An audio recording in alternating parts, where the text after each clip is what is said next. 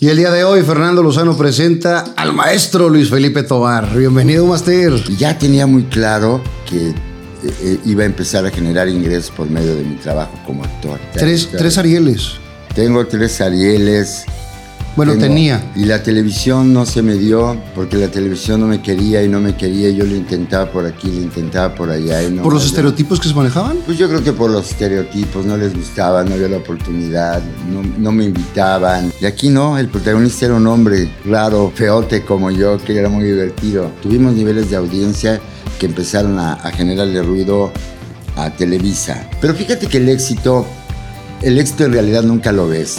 Me gusta esta profesión muchísimo, pero también me gusta ganar dinero con mi trabajo, ¿no? Yo siempre me la paso repitiendo que aquel imbécil que inventó esa frase de por amor al arte habría que matarlo y patearlo y darle pedradas en la cabeza. Porque yo no trabajo por amor al arte, a mí me gusta.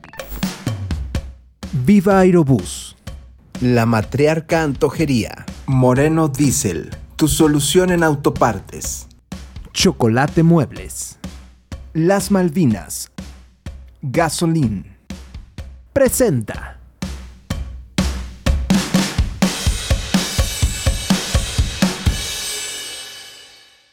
Y el día de hoy Fernando Lozano presenta al maestro Luis Felipe Tobar. Bienvenido, Master. ¿Cómo estás, Fernando? Muy contento, muy agradecido por la invitación, por poder estar en tu espacio, en tu búnker. Sí, es, es un búnker. Ah, en tu búnker. Es como el, Sí. el main cave, esos los... No, bueno, está lleno de recuerdos y de objetos que imagino que para ti son muy valiosos, muy significativos, ¿no? Eh, ca- cada uno de los regalitos me, me lleva a no solamente las historias que me, que me platicaron aquí, sino a la amistad que tengo con la mayoría de los, de los invitados que han estado. Claro. Eh, y la, la verdad es que le da, le da un ambiente. Y ya te necesito cambiar esto porque no caben. No, pues está muy bien, pues mucha gente que seguramente quiere dejar ahí un testimonio de que pasó por este programa, qué mal que, que este, pues que yo vengo con las manotas vacías, man. Ahorita, te- ahí, ahorita- ahí te la dejo. ahorita le la- tomamos algo, maestro, como Ahorita, quiera. exacto, me tumban algo, ya sabes. que tu- tuve, el, tuve el placer de que conocerlo cuando, cuando estuvimos en Teatro en Corto. En Teatro en Corta, cosas qué bonito tiempo. La verdad es que aquella, en aquel tiempo la pasé muy bien. Yo estaba muy contento con ese proyecto. Eh, era, era como un descubrimiento para todos, ¿no? Pues la Porque verdad es un que tono diferente. nos dio la oportunidad de poder convivir actores que no lo podíamos hacer y que no lo podemos hacer ahora eh, otra vez de nuevo por X o Z circunstancia, porque siempre estamos unos en el cine, en el teatro, en la tele. Y ahí como que se nos dio la oportunidad de poder reunirnos, de saludarnos. Eso era divertido, más allá de las obras en las que trabajábamos o lo que presentábamos. Yo era muy feliz porque a mí me dio la oportunidad de poder trabajar con mis afectos, con mis amores, con mis hijos, con mis alumnos, con mis amigos. eh, Hacer nuevos amigos también. sí, hacer nuevos amigos, poder dirigir, poder producir, poder actuar. Me la pasé muy bien y lamenté mucho cuando, cuando me dijeron que se, iba, que se acababa el proyecto. Sí, ¿no? por, por la pandemia era Por imposible la sostenerlo. pandemia, sí, por la pandemia. Y luego, pues, ya no, ya no se retomó. Ojalá en algún momento se pueda. En algún momento se, se, se pueda, Sí. pero sí era, era ¿Tú un... eras socio ahí o qué eras? Sí. Eras el, o sea, yo era, yo era el socio, jefe, era, Pa- ¿no? era Paco, eh, Lola y Ajá. yo. Éramos los socios y además también trabajaba como actor y producía. Claro, pues que todos hacían todo. Todo de todo, pero estaba muy padre. Y el, y el tono es un tono híbrido, porque no es el tono teatral. Claro, no, no. Ni tampoco no, el tono no, de era tele. algo verdaderamente extraño. Era, era- pero era padre porque la, la cercanía con, la con el público, la audiencia Tan cerca. tan, tan cerca y tan reducida. Escuchar la Eh, eh, La respiración. duración de los. De, este, De las obras. De las obras. Y eh, pues era como estar en un déjà vu constante. Terminabas, volvías a empezar, terminabas, volvías a empezar. Después de seis funciones era tremendamente agotador. Yo me acuerdo que terminaba exhausto, ¿no? Pero la pasé como, muy como bien. el Día de la Marmota, ¿se acuerda de esa película? Que todos los días pasaba Ah, lo mismo. Claro, lo mismo. Así y era ahí como cada, cada 15 cada minutos. minutos. Cada 15 minutos. Yo llegó el momento en que al principio pensé que iba a ser algo sencillo. Y llegó el momento que dije, ah, con razón es importante la alternancia, porque ustedes deben saber que alternábamos eh, en las obras actores, una función y una función, cosa a la que yo tampoco estaba acostumbrado. Y, y después me di cuenta sí que no estaba nada sencillo, ¿no? Seis funciones, dices, es un poquito de 15 minutos, pero. No, no, no, no, constante. al tambor batiente, no, no, no, estaba, sí tenía su grado de dificultad. Y, y lo interesante es que la, cambiaba cada 15 minutos la audiencia, entonces cambia la energía, cambia la manera de, de contar la historia, tienes que entenderlo, adaptarlo. Y fue un tiempo muy lindo. ¿Cómo no? Ojalá en algún momento se retome. Esperemos que sí, pero vamos a los inicios. Nace en Puebla, maestro. Yo nazco en Puebla hace 63 años, Un diciembre. en el 2 de diciembre de 1959.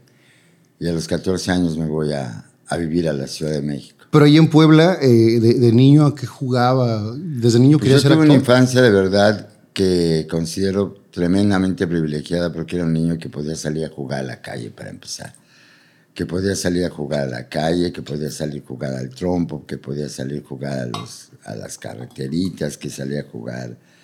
Yo nací en, un barrio de Puebla que se llama el barrio de San Francisco, que es un barrio de inmigrantes árabes e italianos, porque mi abuelo materno fue un inmigrante italiano y, este, y todas las construcciones, toda la arquitectura es, acabo de ir a Puebla y sigue estando exactamente igual que hace 50 años. Es arabesca, ¿no? Era muy lindo el barrio. Pasaba un río que ahora ya, ya, no, ya no es río, ahora ya se llama el Boulevard de San Francisco. Y era muy divertido, salíamos a jugar fútbol, salíamos a jugar este, stop, salíamos a jugar avioncito, todas esas cosas que ahora ya no se pueden hacer hasta, hasta a las 8 de la noche nos gritaban, me gritaba mi abuela, ya métete, ya me metía, la escuela quedaba cerca, todo estaba cerca. Tuve una infancia, la verdad, muy grata, la verdad la recuerdo con mucho cariño. Me hubiera gustado que, que mis hijos vivieran así de alguna manera, pues no, el mundo cambió. No, no, no les Sí, tocó por esa completo, parte. Ya no. Eh, una infancia bonita. ¿A qué soñaba? Yo quiero ser de grande, ¿qué? Y mira, yo te voy a decir algo. Yo, de algo que me puedo sentir orgulloso es que soy el hombre que soñé ser de niño. Yo siempre fui muy apasionado de la literatura, fue porque eh, mi padre se preocupó mucho porque, por interesarme en todo lo que tenía que ver con este tipo de cuestiones. ¿A qué se dedicaba su papá? Mi padre era ingeniero civil. Mi padre era ingeniero civil, pero mi padre era tremendamente bohemio. Se rodeaba de, de artistas en general, de gente que escribía, de gente que se dedicaba al, al dibujo, a la pintura, a la música. Entonces, eh, en Puebla hay un barrio que se llama el barrio del artista, donde están pintores, escultores, este, y gente que se dedica a la educación, a la cultura, etcétera y amante del cine profundamente, ¿no? Y, y de las artes escénicas me imagino también. Lo que pasa es que en Puebla, en esa época, pues no existía eso como tal. No, el teatro era algo muy esporádico, el teatro era algo muy... Lo que eventual. llevaban de Ciudad de México. Lo que llegaba de Ciudad de México, lo que sea ahí local, pero muy, muy, muy, pues muy este, rústico, ¿no? Muy básico. Pero me fascinaba el, el ver, el ir al cine, el... ¿Con, con qué película quedó así prendado que digo yo quiero hacer esto? Yo, hubo dos películas que marcaron mi infancia y que siempre las recuerdo y que sé que son como muy significativas en la historia de mi vida. Una se llamó eh, Oliver, que es un musical, que es un musical basado en, en este... ¿En Oliver Twist? En Oliver Twist, evidentemente.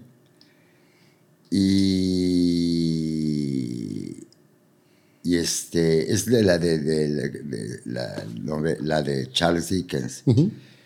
Y, y que- maravilloso con, con, este, con unos niños actores que... Con Mark Lester, se llamaba uno de los actores, y Jack White. Mira, me acabo de acordar del nombre de los actores, imagínate cómo me lo han dejado marcado. Y luego vi otra película que también era de corte musical, también inglesa, que se llamaba Melody, con música de los Bee Gees Uy. y también actuada por Mark Lester. Yo iba al cine, veía absolutamente todo el cine. De mis actores favoritos de aquella época era, ¿te acuerdas de Juliancito Bravo? Claro, con De su trajecito de- blanco. De Nino del Arco. Pues me gustaba todo lo que hacían los jóvenes, los niños actores, las historias que, que, que contaban me parecían fascinantes. Y aparte de los niños actores, pues ya después me fueron gustando los actores adultos. Y entonces yo veía de todo, de todo. Lo mismo veía películas de Viruti Capulina que veía este Ben Hur, lo mismo veía eh, King Kong, que veía las películas de Tintán. Y, y todo lo que pasaba en una pantalla me parecía como me sigue pareciendo hasta el día de hoy, verdaderamente fascinante, asombroso, espectacular. Mágico.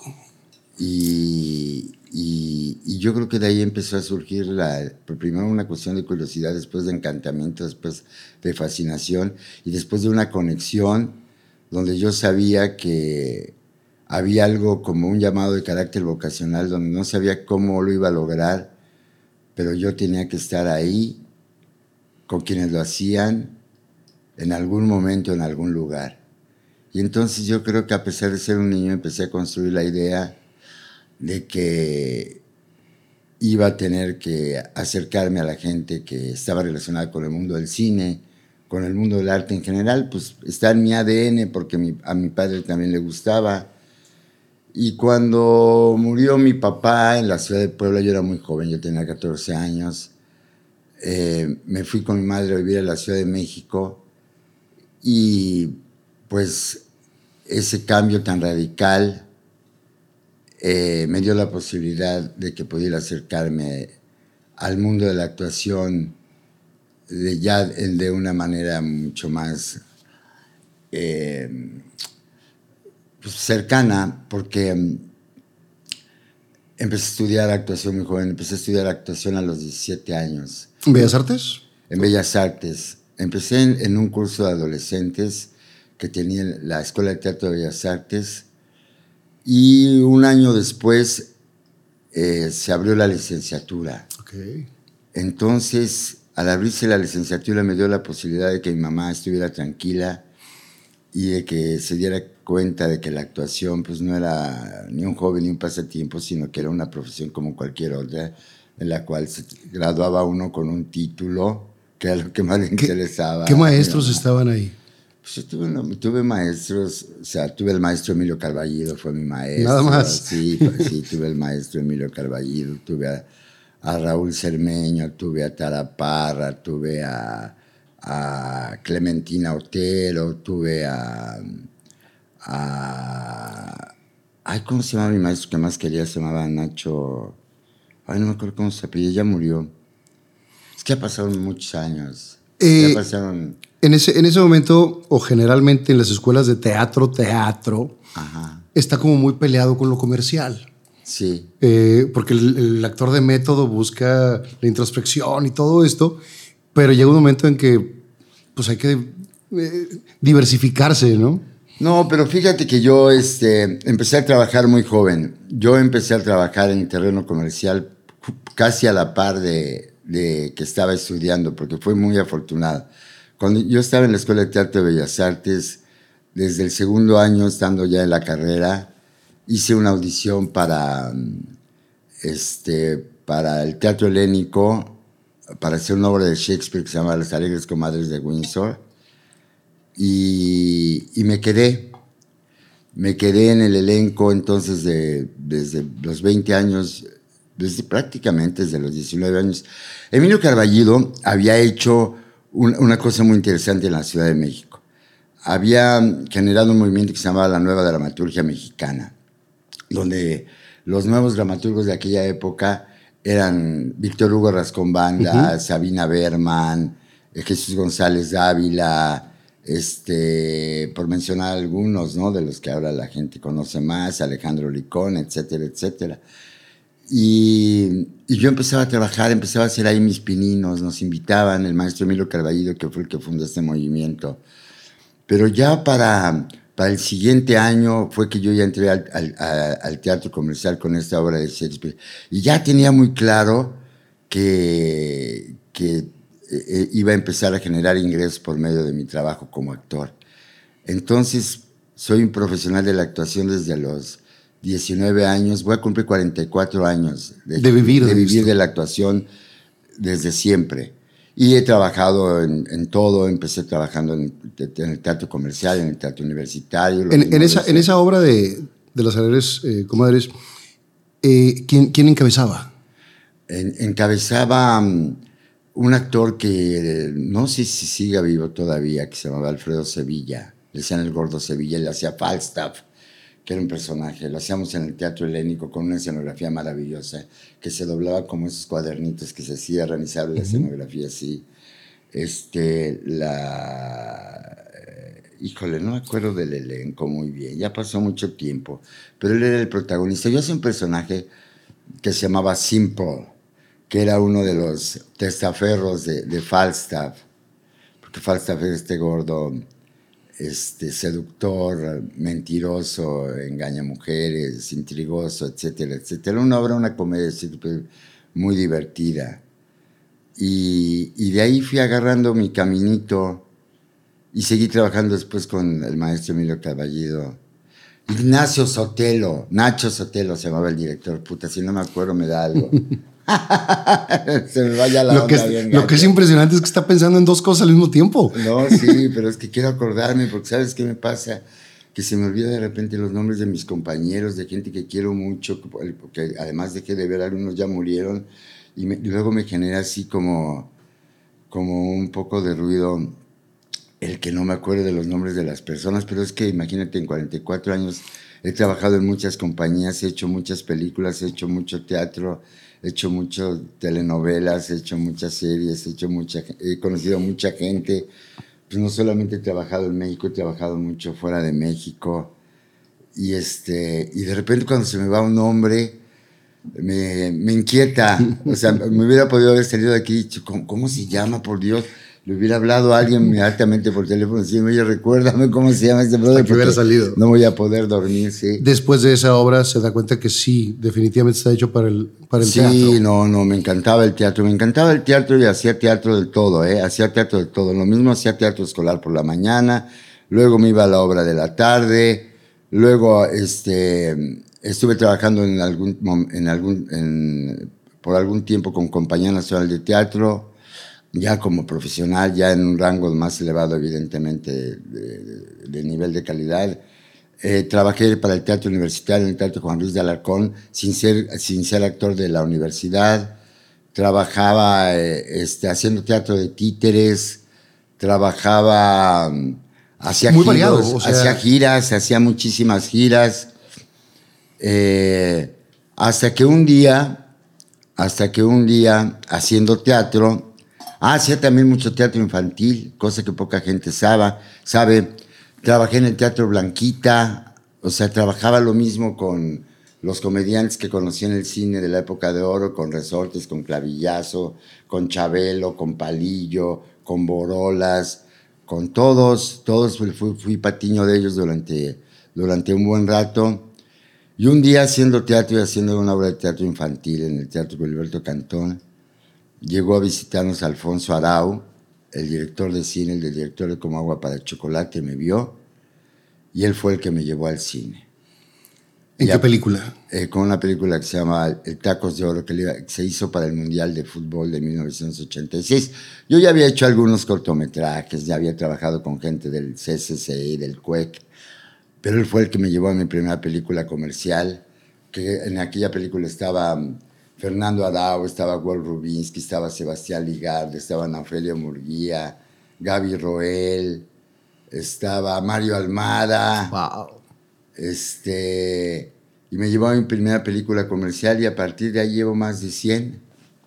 Entonces él me abrió la- el, el camino en el cine y, y empecé a dejar el teatro a un lado y me dediqué a hacer cine y cine y cine y cine y cine. Y la televisión no se me dio porque la televisión no me quería y no me quería. Yo lo intentaba por aquí, lo intentaba por allá. Y no ¿Por los estereotipos que se manejaban? pues yo creo que por los estereotipos, no les gustaba, no había la oportunidad, no, no me invitaban, hasta que 20 años después de haber iniciado mi carrera, me invitaron y, y bien. Y, desde, y, y- entonces entré para no salirme. Nunca sigo haciendo ahora televisión. A veces con- empecé en televisión azteca. No, primero empecé con Argos Televisión, que ¿En le cuál? maquilaba televisión azteca. Empecé haciendo. No, primero hice una telenovela en Televisa, de la cual me, este, me, me, me quitaron, que se llamó eh, Si Dios me quita la vida, con Daniela Romo y Omar Fierro. Me mataron. La dirigía Jorge Fons, que me había llevado del cine a la tele. Y luego me, me invitó Epimeno Ibarra a hacer Demasiado Corazón para Televisión Azteca. Y me quedé en Televisión Azteca 17 años. 17 años y en Televisión Azteca, ahí sí me tomaron en consideración, me, me dieron personajes protagónicos, yo estuve muy feliz con ellos. Y luego ya después de Televisión Azteca, cuando se... Pero acabó- vámonos para atrás, maestro, porque ya, ya está llegando a la, a la No, fecha pues es actual. que Es, es mucho tiempo. Es, demasiado, pero, Sí. pero dentro de esas eh, primeras etapas del, del teatro, ¿qué obras le marcaron? No, hice obras hermosísimas. Hice eh, la, La Chunga de Marius Vargas Llosa en, en- en el, en el Teatro Juan Luis de Alarcón, también en el, Juan- en el Teatro Juan Luis de Alarcón. Hice Jesucristo Gómez de Vicente Leñero con el maestro Ignacio Retes. Eh, hice. ¿Qué otra obra así que, me haya, que yo haya dicho, wow, que, que me encantaba? Pues, Y se iba haciendo un nombre dentro del teatro. Cla- Claro, me iba haciendo, sí, me iba haciendo una- una- un actor conocido dentro de la comunidad teatral. Pero a pesar de que me gustaba mucho el teatro, eh, yo estaba más interesado en, En el cine. en el cine. Porque el, porque el teatro pagaba muy mal. El Hasta la teatro fecha, sigue hasta la pagando fecha. muy mal. El teatro, la verdad, siempre. Bueno, con el paso del tiempo ya. Se puede- se ya, puede me recupero. Ya, ya, ya no salgo tan mal parado, ¿no? Pero eso ha sido después Pero se paga de 40 años. Se paga piso mucho tiempo. Pero muchísimo. Y entonces yo no, a mí no, me- a mí no me gusta vivir mal, ni pasármela mal, ni estar eh, con estrecho de, en relación con mi economía. Me gusta esta profesión muchísimo, pero también me gusta ganar dinero con mi trabajo, ¿no? Yo siempre me la paso repitiendo que aquel imbécil que inventó esa frase de por amor al arte habría que matarlo y patearlo y darle unas pedradas en la cabeza. Porque yo no trabajo por amor al arte, a mí me gusta vivir de mi profesión y me gusta que la recompensa económica esté a la altura del tiempo, esfuerzo, inversión. Entonces el teatro no, no, no me daba Cuando estuve en Compañía Nacional de Teatro muy bien, en el teatro comercial también muy bien. Este, eh, ahora que... Ah, por ejemplo, claro que me encantó, de las demás recientes que me encantaba hacerla, era mm, Un Día Particular con Edith González, que le estuvimos haciendo mucho tiempo.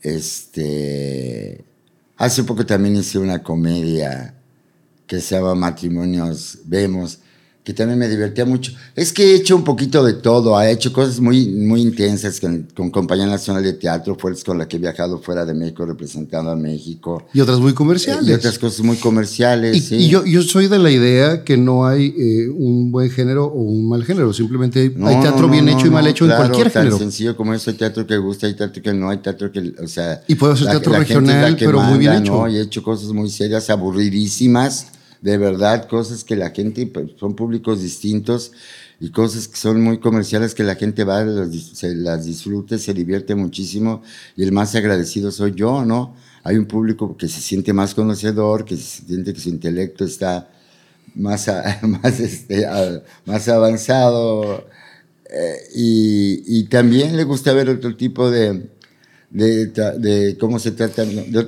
otras, historias, cómo se trata el tema, cómo se cuenta Pero la también ese público es más reducido y entonces a la hora de la bolsa, del bolsillo, está más difícil. Sí, pero yo no, este, en todo caso mejor me voy a hacer teatro este, en corto, Claro, que, que- eso, eso. que eso lo hacíamos por amor, literal. Pero lo hacía yo por, porque, te digo, para hacerlo con Como mis un- afectos, para hacerlo con mis Claro. hijos, para poder... o sea, Pero una cosa es que nos demos permiso de hacerlo. Claro, yo ponía hasta lana de mi bolsa, Claro. ponía hasta lana de mi bolsa, me, me- o sea, pero me, me iba yo feliz a mi casa porque podía trabajar con mi novia, podía trabajar con mi hija, podía trabajar, o sea, dirigiendo yo, podía trabajar con mis alumnos que están en la escuela, que siempre habían tenido y siempre han tenido interés por querer estar en el escenario conmigo y eso me hacía muy feliz. El poder escribir yo las historias, el tratar los temas que se me diera la gana y contar Claro. la historia como yo quisiera. Pero esos son regalos que se da uno en la vida, ¿no? Eso Sí, no nos- lo- ya nos- como son- son permisos que a- ingresos, sino lo veía yo como una licencia eh, para poder seguir creando y para poder seguir generando historias. después de esta etapa del teatro donde pasa al cine, empieza con esta película, pues muchas películas, igual de todos los géneros. Hecho de todo, sí, de todo, de hecho, eh, he trabajado con directores que hacen las cosas, que cuentan historias de una manera distinta, como Arturo Ripsen, como Jorge Fons, como mucho tiempo con Gabriel Retes. Eh, ahorita estoy, acabo de tener una película. Ah, por cierto, el 25 de abril vamos a estar compitiendo por las diosas de plata una vez más. Con una película que está, no sé si está en cartelera, que se llama Poderoso Victoria, pero ya está en la plataforma de Amazon, ya la vi, en Prime. Se llama Poderoso Victoria, una película muy linda, mexicana, lo mismo hago Poderoso Victoria, que lo mismo hago La Perdición de los Hombres que va Canes, que lo mismo hago Así es la vida que va a San Sebastián, que lo mismo hago La Virgen de la, Lujuria, de la Virgen de la Lujuria que va al Festival de Venecia, lo mismo hago El Poderoso Victoria que va al Festival de Chicago, lo mismo hago este, La Ciudad Desnuda que va al Festival de La Habana, lo mismo hago, hago películas festivaleras, hago películas comerciales, si me invitan a hacer Chilangolandia, me voy a hacer Chilangolandia feliz de la vida. Yo agarro hasta cables pelones, mi querido Fernando. ¿De, qué depende aceptar o no un, proyecto? Mira, hay tres factores importantísimos. Eh, la historia, que me encante el guion, que sea una historia que yo diga, esta película la quiero hacer por el solo placer de hacerla, porque sé que es una historia que va a llegar a pantallas y que yo la voy a disfrutar y que la audiencia también. Eh, la locación, eh, y cuando digo la locación me refiero a que si me invitan a hacer, por ejemplo, como la nave de los sueños, donde voy a viajar de Cartagena a Nueva York en un, en un barco de la flota mercante viviendo una experiencia inolvidable, allá me voy. Si me invitan a ir al Amazonas a hacer lunes de carnaval en Venezuela, me voy a Venezuela si me invitan a hacer este, eh, crónica de nota roja en, afuera de la Casa Rosada en Buenos Aires, Argentina, me voy a Argentina. Si me invitan a hacer Poderoso Victoria a Las Vegas, me voy a Las Vegas. La locación es, importante. ¿No? Y el tercer factor, la lana. La lana. la, la, ¿Es bien pagado el cine en México? Es, bueno, es, ahora es mejor pagado. Ahora es mejor pagado porque ahora ya cobro diferente. Ahora ya evidentemente, eh, pues cobro en relación, ya no es como antes en relación a los boletos que vendo, sino a la cantidad de gente que, que asoma a ver mi trabajo, que ve mi trabajo y que lo compre, que lo vale. Y el prestigio. Y, la carrera, ¿no? El prestigio que, que, ha hecho durante tantos años. tres, tres Arieles. Tengo tres Arieles. Bueno, tenía. Bueno, tenía, exacto, ya se lo llevaron. Una diosa de plata que, que, también se robaron y que yo espero que ahora me la regrese la vida. Me acaba de dar este. Eh, me acaban de dar el premio Produ, que es a lo mejor de Latinoamérica, el año pasado por. Competí en dos. Competí con Malverde, que son los que premian las series de toda Hispanoamérica por Malverde, el santo patrón, para, que lo hicimos para, este, para Telemundo Internacional y para Netflix. Y competí también por Natural Born Narco como mejor actor y ese sí me lo gané. Y... Mm, ¿Qué, qué significan esos premios en, en la carrera? Pues son reconocimientos. Nunca, fíjate que hay algo que eh, aprendí que pues es como un reconocimiento que yo valoro mucho, porque es, son cosas que no, yo nunca me he esperado de esta profesión, ¿no? Nunca, a mí siempre me, estoy muy agradecido con la gente que se toma la molestia de decir, bueno, vamos a darle un reconocimiento a Luis Felipe porque consideramos que su trabajo destacó en el marco de toda esta serie de películas o en medio de este grupo de actores que también son muy talentosos y muy competitivos, etcétera, etcétera. Nunca... Eh, los he cacareado, como de que no, pero porque los huevos se cacarean, como de que no. Siempre me he sentido muy orgulloso. He sido muy, muy, este, muy privilegiado. Yo creo que a lo largo de mi carrera eh, en tu casa, en mi casa. Bueno, ahora ya los tengo en mi casa porque antes por andarlos presumiendo, pues ya me los robaron. Pero los que antes los tenía en la escuela. Pues tengo como 70, 80 premios de todas partes. ¿El primero fue cuál? ¿El, el- un Ariel? El, el primero fue, el primero fue un Ariel que me lo gané por eh, El principio y fin de Arturo Ripsen. Luego. ¿Qué? Pero en ese ah, momento, La ¿qué se primera vez que estuve nominado, estuve nominado por La Ciudad del Desnudo y no me lo dieron. Luego el ¿Y primero se, que se- me se gané. siente gacho? ¿Cuando pierdes? Sí. Pues cuando pierdes se siente raro, sí. Porque, porque No, porque cuando compites, como cualquier competencia, yo no conozco un competidor que quiera perder. Todos No, queremos ganar. Pero, ¿no? pero que dice, no, pues lo importante es Mira, competir. ya con el paso, con el paso del tiempo, este, el otro día platicaba justamente de eso, porque ahora que, que, eh, que me nominaron para la Diosa de Plata, fíjate, es la tercera vez que me nominan para la Diosa de Plata. La primera vez por una película que se llama La nave de los sueños y lo gané. La segunda vez me nominaron por una película de la que yo estaba convencido que lo iba a ganar, que se llama Todo el Poder. Sí. Iba yo, pero convencido, Seguro. convencido, sentía que iba solo, que iba solo, que iba yo a subir a recogerlo. Y no me lo gané. Y no me lo gané y se lo dieron a otro compañero que con una película que yo consideraba menor. Y, y sin embargo, he aprendido que, pues yo siempre voy con la ilusión de ganármelo, como ahora con los premios Produ, que también fue una sorpresa que yo me ganara el mejor actor cuando me- más bien pensaba que yo iba a ganar con Malverde, no con Natural Born Narco. Y, y entonces, pues cuando no gano, pues no me gusta, pero, pero respeto al vencedor, ¿no? Yo, yo crecí con una historia en, en mi familia porque mi mamá fue nominada en el 48 por Los Tres Huastecos, el papel de, de la. Tucita, y no se lo gana. No se lo dan en esa. Hasta la siguiente se lo gana por Los Hijos de la Calle.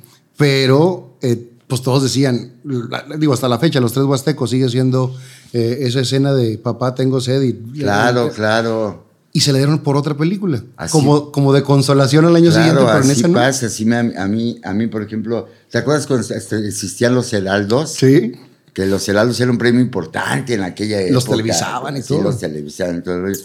Pues yo estuve nominado tres veces para los heraldos, nunca me lo gané. Mejor se acabaron los premios que yo me lo ganara. Eh, y es muy incierto. Entonces ya aprendí que, pues evidentemente, yo, uno siempre quiere ganar si estás en la competencia, pero también he aprendido a aceptar con mucho gusto al vencedor, ¿no? Incluso cuando me robaron mis Arieles, hijos de su Sí, lo puedo decir así completo ¿no? de su Este, pinche madre porque no se vale. eh, al principio me dolió mucho, después trabajé con una terapia de desapego, porque sé que son míos, me los gané yo, fue mi esfuerzo. Quien los tenga en su casa quien los tenga ahí, en donde quiera que los tenga, pues siempre sabrá que me pertenecen a mí y que me fueron otorgados a mí. y Aunque que nunca los va, no y que nunca los voy a nunca los va a poder lucir y que nunca le van a servir para nada. Me dolió y sobre todo me dolió uno el que me gané por por este por sin remitente una película de Carlos Carrera que porque era un, era el, el Ariel de los 100 años del cine mexicano. Entonces ese, ese premio sí tenía un significado especial porque era un Ariel diferente. Era, no era como, o sea, todos son como de una base cuadrada eh, con la estatuilla. Y este, como era el de los 100 años del cine mexicano, era redondo y era mucho más sólido, mucho más bonito, mucho más pesado, mucho más todo. Y abajo decía 100 años del cine Sí. mexicano y yo tenía uno de los tres Arieles del 100, los 100 años, de 100 años. Entonces imagínate lo importante que era para mí. Y los alumnos que van a la escuela siempre me dicen, maestro, ¿lo puedo tocar? Sí, claro, tócalo, agárralo, pálpalo. Algún día vas a tener la oportunidad de tener uno en tus manos. Y pues no, ni en las de ellos ni en las mías. Ahorita, ahorita llegamos a esa parte. Eh, llegamos a la televisión después de mucho cine, de estos tres Arieles, de muchos premios. Ajá. Eh, y en la tele empieza primero con esta novela que lo mataron en, en- Ajá. en Televisa y después se va con, con Epigmenio. Luego me voy a demasiado ¿Cómo, corazón. cómo sí. es esta transición? Porque es otro tono también de, de actuación, es otro tono, Ah, es, sí, es claro. otro ritmo de trabajo. Sí, otro lenguaje, otra narrativa, otra forma de contar las historias. No, pues yo muy contento porque además entré con una generación de actores donde cada uno en su posición no solamente era protagonista, sino lo sigue siendo. Pues el elenco era, incomparable ahora, ¿no? Muy difícil de reunir. ¿Quién estaba en esa? Pues estaba mm, Demián Bichir, estaba Claudia Ramírez, estaba Daniel Jiménez Cacho, estaba Jesús Ochoa, estaba Damián Alcázar, estaba Álvaro Guerrero, estaba Daniel Martínez, estaba este Un Dream Team. No, sí, o sea, un elenco que ahora no juntas ni aunque tengas la lana para juntarlo, porque cada uno hace cosas muy distintas, ¿no? Em- ¿Empezó a tener amistades durante todo este tiempo? A- amigos Claro, del claro, medio? nos conocíamos de toda la vida. Yo pertenezco a, a una época donde cada vez que íbamos a hacer un casting, que en aquella época la, la que tenía los proyectos buenos y los proyectos interesantes era Claudia Becker, que era la que nos representaba a todos, pues llegabas a la, a, a la, a la sala de casting y el que estaba audicionando Demián, estaba audicionando Daniel Jiménez Cacho, Demián Bichil, Jiménez Cacho, estaba audicionando Damián Alcázar, estaba audicionando Roberto Sosa, estaba audicionando este, Jesús Ochoa, estaba audicionando los que se quedaban siempre con o sea, los papeles, ¿no? Y entonces había un personaje para, para los 10 que estábamos compitiendo. Y, y siempre quedaba en manos de alguien que respetábamos mucho y que, Entre nos quería, y que, que era camarada nuestro. Pero ¿no? si vemos el común denominador de todos, todos son actores. Todos son grandes actores. No solamente son estrellas. Y en algunos, y en algunos, y en algunas ocasiones tuvimos la oportunidad de coincidir tres o cuatro en el mismo proyecto, ¿no?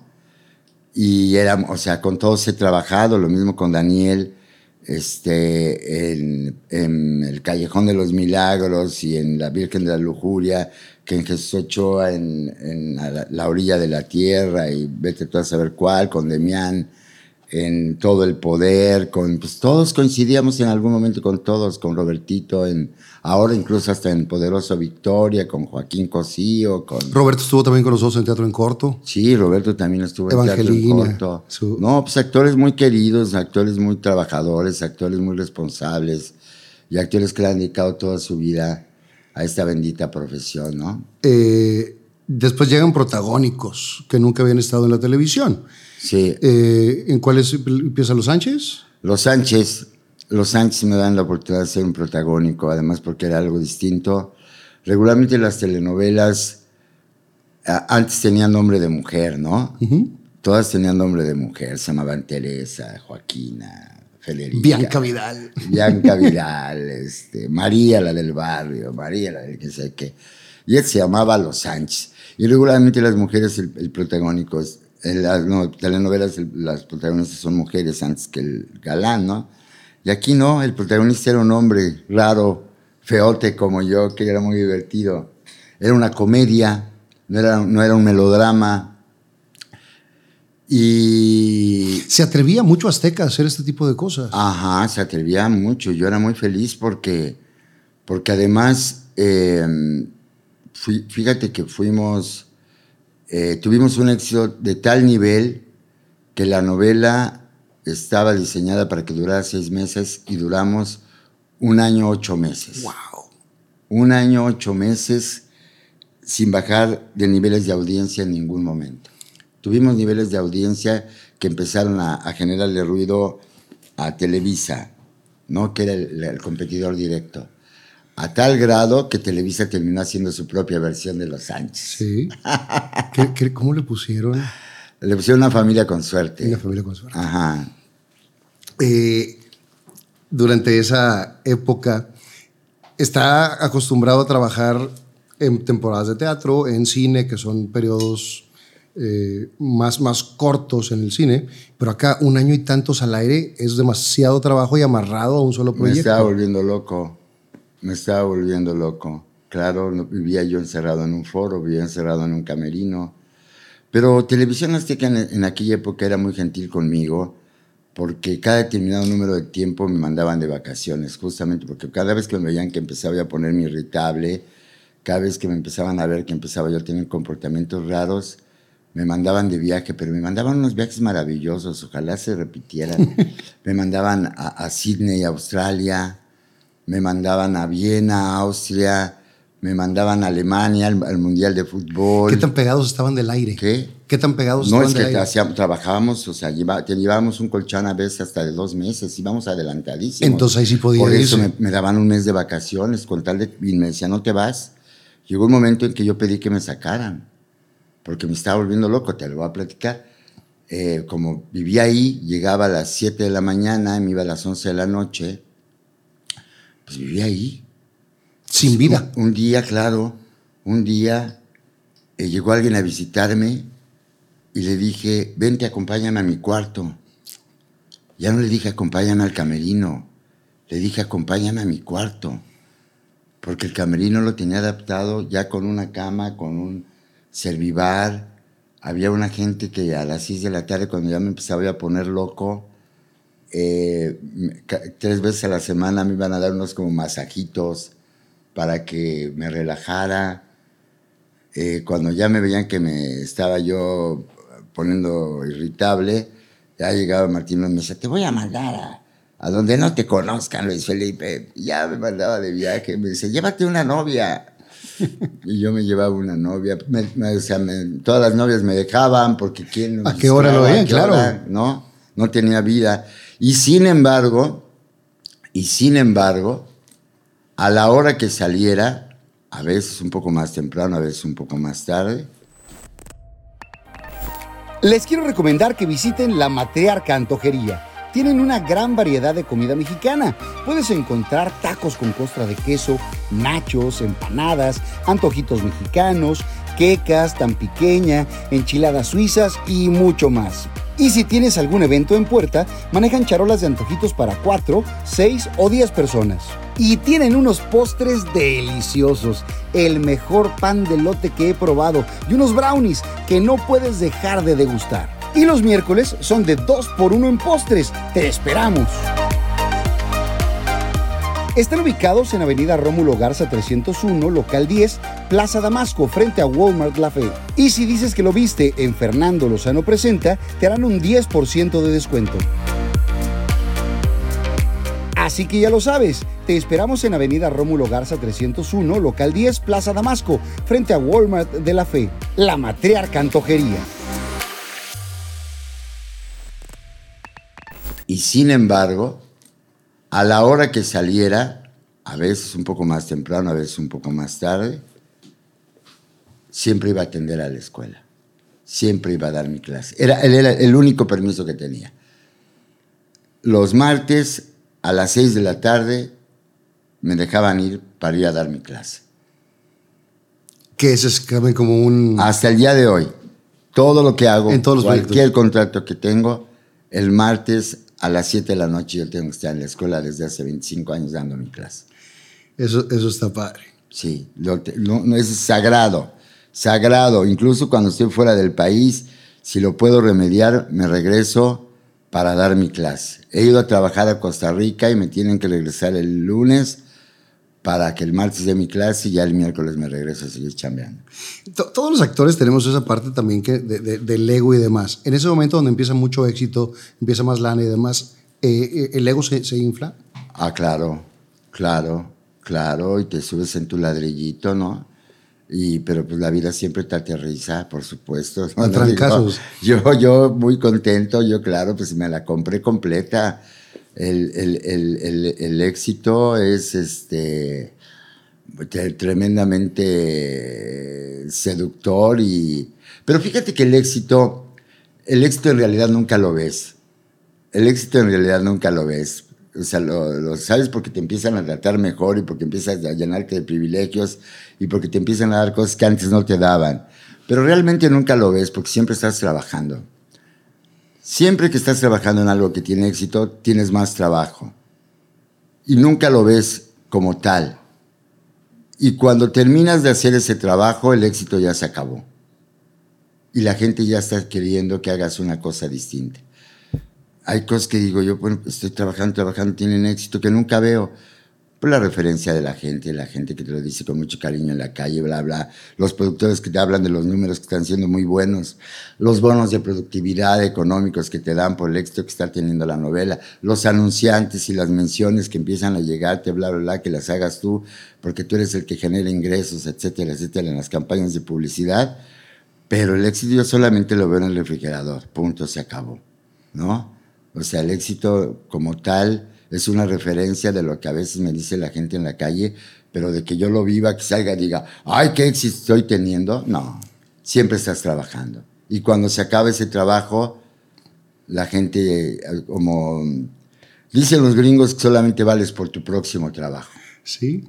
Y en el fútbol por tu último partido. Exacto, ¿no? No importa lo que hayas hecho, ni los éxitos que hayas acumulado, ni los reconocimientos que hayas tenido, Ahorita voy a hacer el foro de Sao Paulo aquí en Monterrey, que es algo que vengo a platicar contigo. Ahorita vamos a platicar de eso, que es una obra muy este, interesante.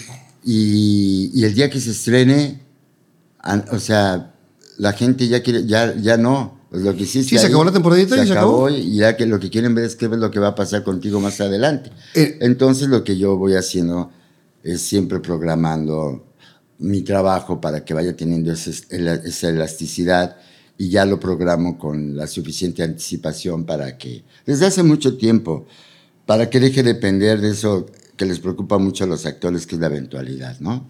Sí, eh, pero también llega, un momento en que no se satura de trabajo. A veces sí, pero ya no, ¿eh? Ya no, ya no, ya no soy, ya no es como antes. ¿Y escoge sus batallas? Sí, ya no, ya antes, por ejemplo, podía ir al, al, a la televisión, y a veces este, me aventaba hacia cosas de repente en el teatro. En la televisión es muy difícil. Cuando las cosas tienen esto en la televisión, te quita todo. Pero antes hacía teatro y, y, así a veces. Yo me acuerdo que, por ejemplo, me iba a hacer demasiado corazón y me soltaban a las seis para irme a hacer aventurera. Dos funciones.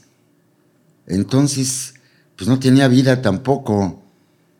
Y, y, después, con el paso del tiempo, ya escojo, como tú dices, mis batallas. Ya hago una cosa a la vez.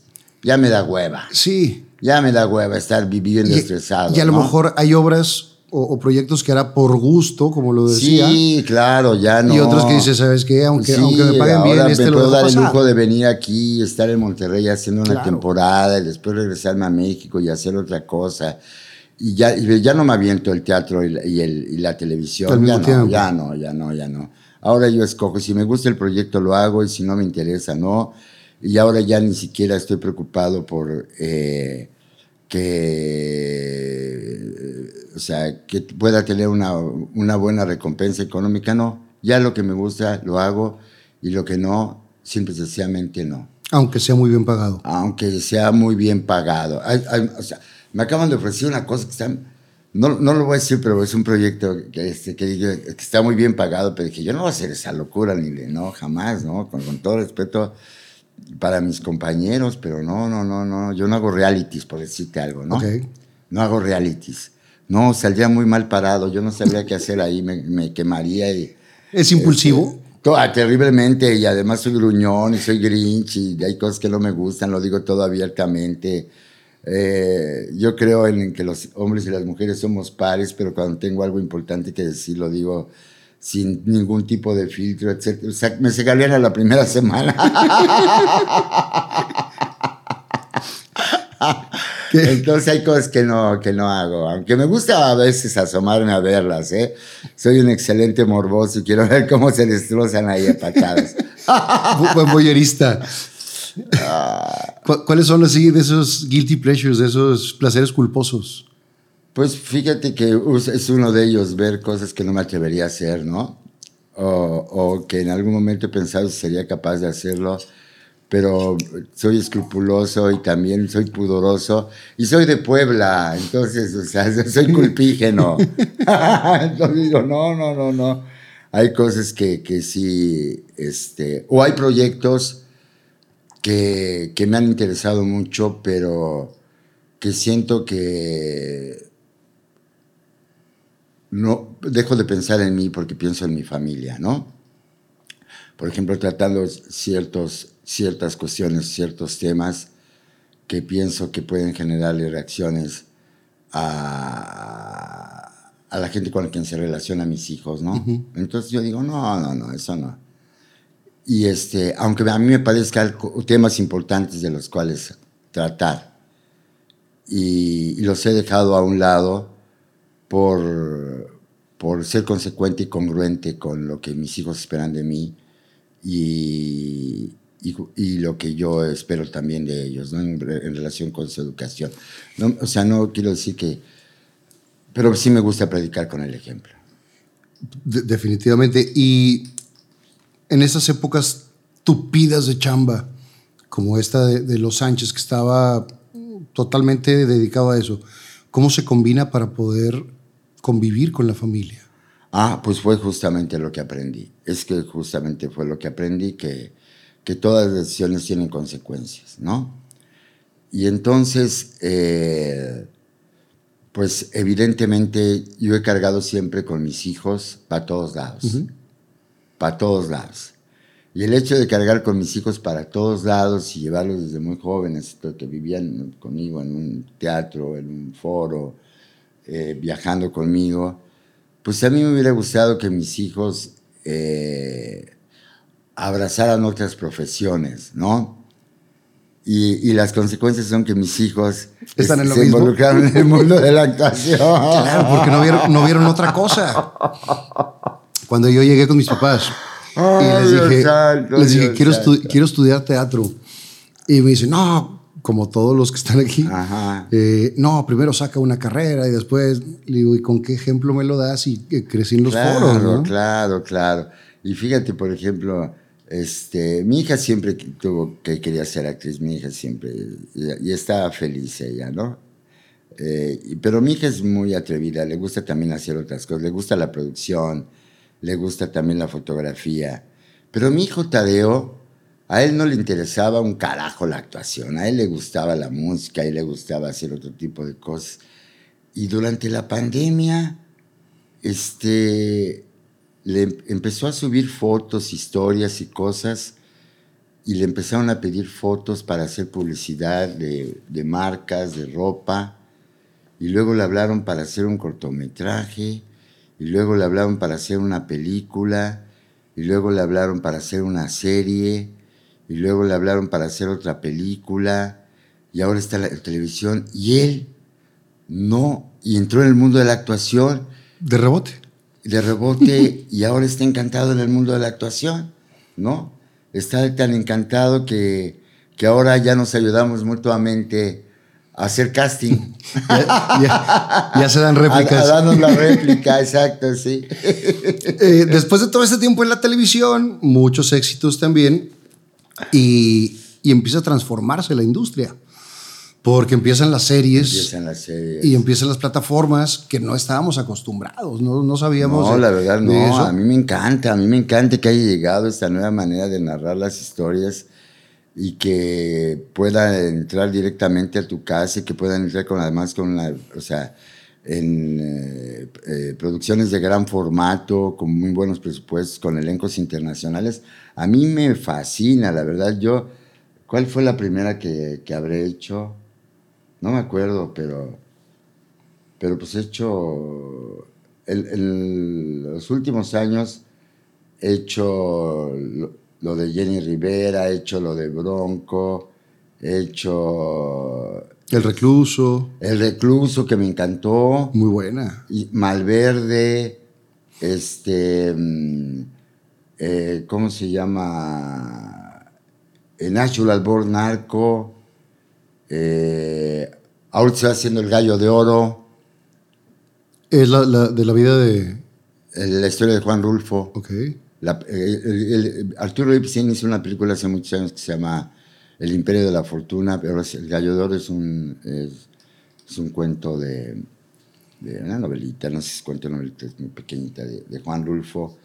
Y Las Mujeres Asesinas, que también está hecha como serie. Eh, pues me encantan las series, la verdad es que me lo he pasado muy bien en las series. Eh, he encontrado ahí un refugio, porque se hace con directores de cine, la narrativa es de cine. Hay presupuesto. Eh, o sea, eh, evidentemente la, sea- la- la competencia es tremenda para poder entrar a una plataforma como Amazon, como Netflix, como HBO, pues evidentemente se requiere Un cierto nivel de calidad. que, de, de estándares de calidad internacional.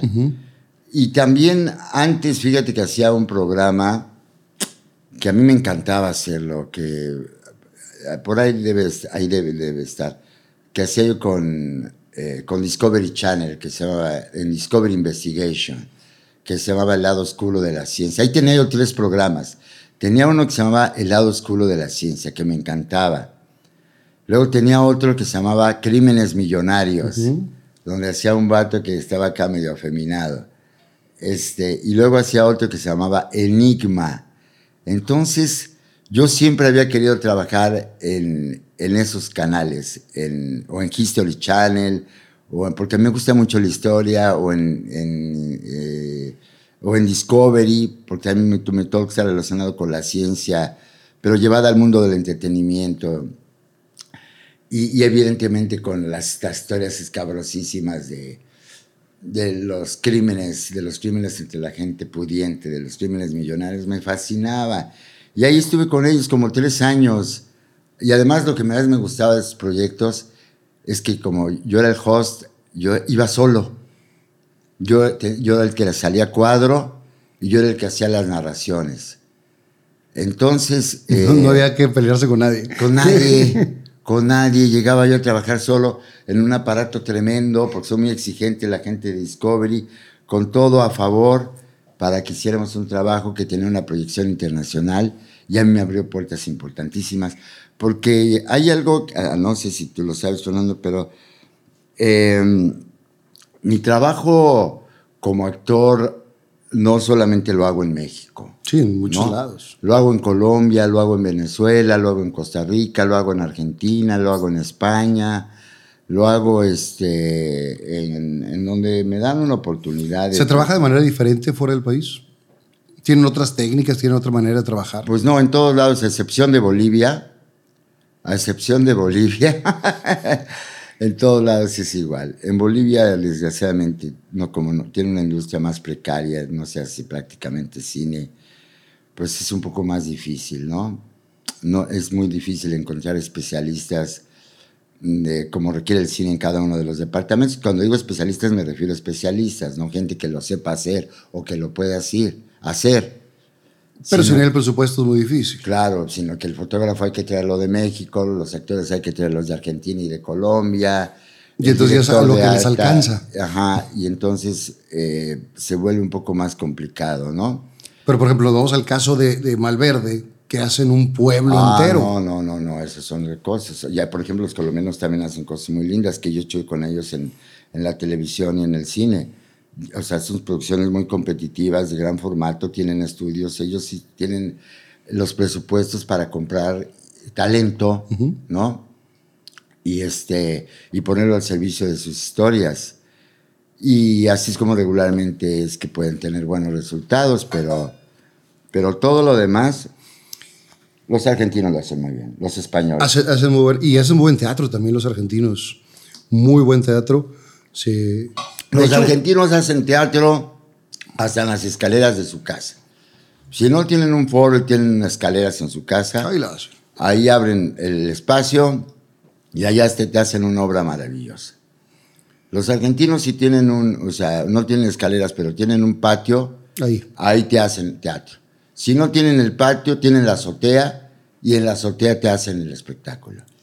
Platíqueme de Malverde, porque esa sí fue una superproducción que hicieron un pueblito que le tocó un, papelazo y lo hizo además fregón. En, en realidad este, eran tres pueblos. Por el Ajusco estaba, ¿no? Ajá, en el Ajusco y más arriba del Ajusco y en los estudios del Ajusco. Los interiores los hicimos en los estudios del Ajusco y luego el pueblo lo mandaron a construir como a 10 kilómetros más arriba. Es, un pueblo completo, pero a detalle, ¿eh? A detalle, a detalle. La dirección de arte la hizo Gloria Carrasco, que hizo un trabajo espectacular. Pero espectacular todo. Entrabas a la panadería y la panadería tenía los panes todos los días de cómo debe estar acomodado el pan y los panes de la época. La botica y los granos todo lo que se vendía en la tienda de, de la, la botica, la farmacia, y etcétera, la tienda de los granos. Cada uno con toda la mano. Todo a detalle, la iglesia, todo a detalle. Los vestuarios se hicieron en Argentina, en México, en Inglaterra. Los decoradores vinieron de otras partes de México, de Estados Unidos. Todo estaba a detalle. No había nada improvisado, no había nada este, hecho al vapor. Vestuaristas de primer nivel, vestuaristas que trabajan en, en la industria norteamericana del cine, las telas, todo, todo, los sombreros, todo a detalle, todo ajustaba perfectamente. Las armas, la- eh, los animales, las carretas, eh, todo, todo, todo. ¿Cómo llega ese libreto a sus manos? Pues llegó eh, como llegan regularmente todos. Eh, me, me invitan a, a hacer el casting, me invitan a hacer la prueba de talento. Y, y aunque tenga 40 años, 40, y casi 45 trabajando como actor, ¿Se siguen haciendo castings? me- me- o sea, cuando el proyecto me interesa, lo hago con mucho gusto, ¿no? Y, y yo vi este proyecto y dije, este proyecto me encanta. Y hice el casting y, este, y me invitaron a, a hacerlo. ¿No sabía que iba a estar Pedro o sí sabía? No, no sabía que- no, es que en realidad que no sabía iba a estar estaba Pedro. En realidad, eh, con el que yo hice los primeros ensayos fue con Fernando Colunga. Con Fernando Colunga. Y después, cuando empezó la, la, este, la serie, a la primera semana nos enteramos que, no iba a ser- que ya no había protagonista, que Fernando Colunga. No, no sé, ya no, ya no pudo estar en el proyecto. No sé qué fue lo que pasó ahí. Yo creo que la vio arriesgada, porque eran los tiempos de, la pandemia. y Estaba terrible. Estaba terrible. ¿Pruebas COVID todos los días? ¿Qué? ¿Se hacían pruebas COVID todos los días? Todos los días y, to- y, y- y- y además no eso era lo de menos, sino que cada semana desapareció un departamento completo. O sea, de repente una semana el departamento de vestuario, Todos. todos. Un brote. Ajá, y de repente el departamento de maquillaje completo. Y de repente un grupo ahí de actores, ¡pum!, a su casa. Y de repente, por eso había tres directores, por, hasta los caballos, hasta los caballos. Tenían suplentes. Hasta los caballos, te lo juro, hasta los caballos tenían suplente. Yo bendito Dios, hasta el día de hoy, eh, este, Libró la pandemia. Sí, y espero que así sea. Así siga siendo, porque ya sabes que esta mierda no se quita, ¿no? Fue, fue difícil también las inclemencias del tiempo porque hacía mucho frío. Hacía un frío, trabajamos en condiciones de verdad extremas porque llegábamos muy temprano. No sé si tú hayas grabado alguna vez en el Ajusco, pero hace frío todo el día. Y todos los días llueve. Todos los días llueve y todos los días se hace frío, sea primavera, verano, otoño. Y nosotros vivimos pues todo el invierno y, o sea, no todo el verano y todo el invierno. O sea, y en el verano todo el tiempo llueve y en el invierno es una cosa verdaderamente espantosa. ¿no? Lle- ¿Llega a sufrirse un proyecto así? Claro, claro que llega a sufrirse. Llega el momento, no sé, no, no sé si en todos los casos, pero a mí, por ejemplo, el, el frío me parece muy incómodo para trabajar. Eh, Llega el momento que incluso me, me malhumora y, y las, las temperaturas extremas, o sea, bajo cero, a mí me ponen, o sea, me, me impiden estar relajado haciendo mi trabajo. Y sin embargo, por la experiencia adquirida, sé que lo que cámara no da, edición no presta. Entonces, lo que registra la cámara se queda para siempre. Y en, la, y en, y en, este, y en, y en Malverde, pues la acción se desarrolla en Sinaloa, donde la temperatura es como la de Monterrey. ¿no? Cálida. Cálida. Entonces, a veces en mangas de camisa, como fuera. Y pues eso ya es una cuestión de, de fortaleza de carácter y de, de una cuestión también de que sabes que, que es el trabajo, las características del trabajo en el que, que, el que tú te desempeñas, ¿no? Pero sí, sí hay momentos donde el espíritu de sacrificio sí hay que tomarlo en cuenta. Pero es igual para todos, ¿eh? porque yo puedo decir, ay, no, yo no. Es igual para todos, todos. Y mira que los actores estamos muy cuidados y muy protegidos porque tenemos un espacio que tiene calefacción, que tiene cama, que, que, que estamos cuidados, que estamos protegidos, que una vez que cortan se nos tapa y se nos protege, bla, bla, bla. Pero aún así eh, es un trabajo que, o sea, yo todos los días lo único que quería que subiera tantito la temperatura. No, era bajarme de ahí, porque la Jusca está muy alto. La Ciudad de México está a 2.300 metros sobre el nivel del mar. Esta madre está aquí. Es una montaña. Entonces, bajar a la Ciudad de México. Ya era así como. Era como, como regresar al, al trópico, ¿me entiendes? pero, pero son muchas satisfacciones como quiera dentro No, por supuesto que sí, hice grandes amigos. Por, uno de ellos, Pedro Fernández, con el que nunca había tenido la oportunidad de trabajar. Qué buen tipo. Y con el que me llevé una sorpresa de verdad muy agradable como actor, como ser humano, como profesional de la actuación. Con Candela Marx, con la que hice una amistad entrañable y para siempre. Y qué guapa mujer. Con una mujer bellísima, así que la quiero muchísimo. Me hice, nos hicimos amigos extraordinarios, y con otros compañeros con los que había trabajado antes, como con Mark Cache, con Kostifakis, con Raúl Medina. Es que había actores de Colombia, Isabela Castillo, que es una belleza también impresionante, mujer, estaba Ivonne Montero, este, pero con ellos ya había trabajado antes. Eh, había actores de Venezuela, había actores de España, había actores de México, son elencos internacionales. Y, para, para, abarcar cada uno públicos de, su público. Claro, claro. Eh, ¿Qué pasa con los acentos ahí? El acento pasa a un segundo nivel.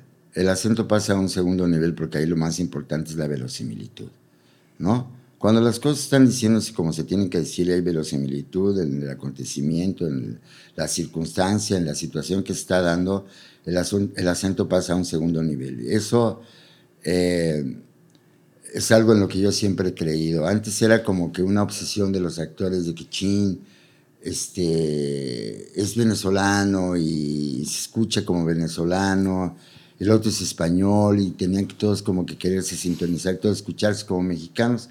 Y ahora ya no. Ahora el que suena como venezolano, pues suena como está hablando en español. El que suena como español, pues está hablando como español, pues porque es de España, y el que es colombiano es colombiano, y el que es argentino. Y porque nos hemos globalizado en general. Claro. Pero nos tocó una época de ver telenovelas de las que se en Miami. Sí. Que esas sí eran como más al vapor. No, bueno, es que ahí sí no hay forma de ayudarlos, Entonces, estaba una familia y en la misma familia, uno hablaba como venezolano, otro como cubano, otro puertorriqueño. Pero porque es, era inverosímil, me explico, es que era inverosímil, era inverosímil.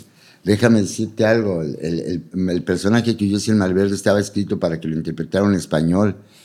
Y cuando me lo dieron a mí, se dieron cuenta que o sea, no, no iba a sonar jamás como español, me iba a ver absolutamente ridículo y falso. Entonces, pues nada más, ya le hicimos una conversión a que fuera mexicano, que era toda madre, y el que era, el que era mexicano resultó ser un español y tampoco, hubo pasó ningún nada, problema. Claro. Mientras sea. Y llegó la chica venezolana y se hacía pasar, hacía un papel de mexicana y también nadie le, se fue a quejar. No, ya no. Cuando los actores son buenos, eso pasa a un segundo nivel. Claro. Cuando los actores son de media tabla para abajo, se nota muchísimo porque, o sea, no hay convicción y al no haber convicción no convences a nadie y por lo tanto, pues no, no, no, no, no se da el fenómeno de la comunicación, el fenómeno del ilusionismo, ¿no? Donde te enganchas, donde te conectas con lo que está pasando al personaje, ¿no? ¿Qué acento tiene?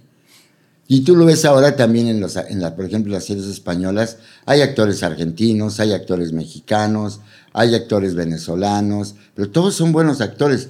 Ahora que estabas mencionando El Recluso, este, había gente de Argentina, había gente de Uruguay, había gente de México, había gente de España y todos estábamos, eh, eh, el todos se desarrollaban en una casa de igual de todos. claro. Mientras no sea eh, disparados cada uno hay por un actor que me parece maravilloso, un talento extraordinario, que se llama David Chocarro, que salía conmigo en, el, bueno, yo salía con él más. Y es estadounidense, ¿no?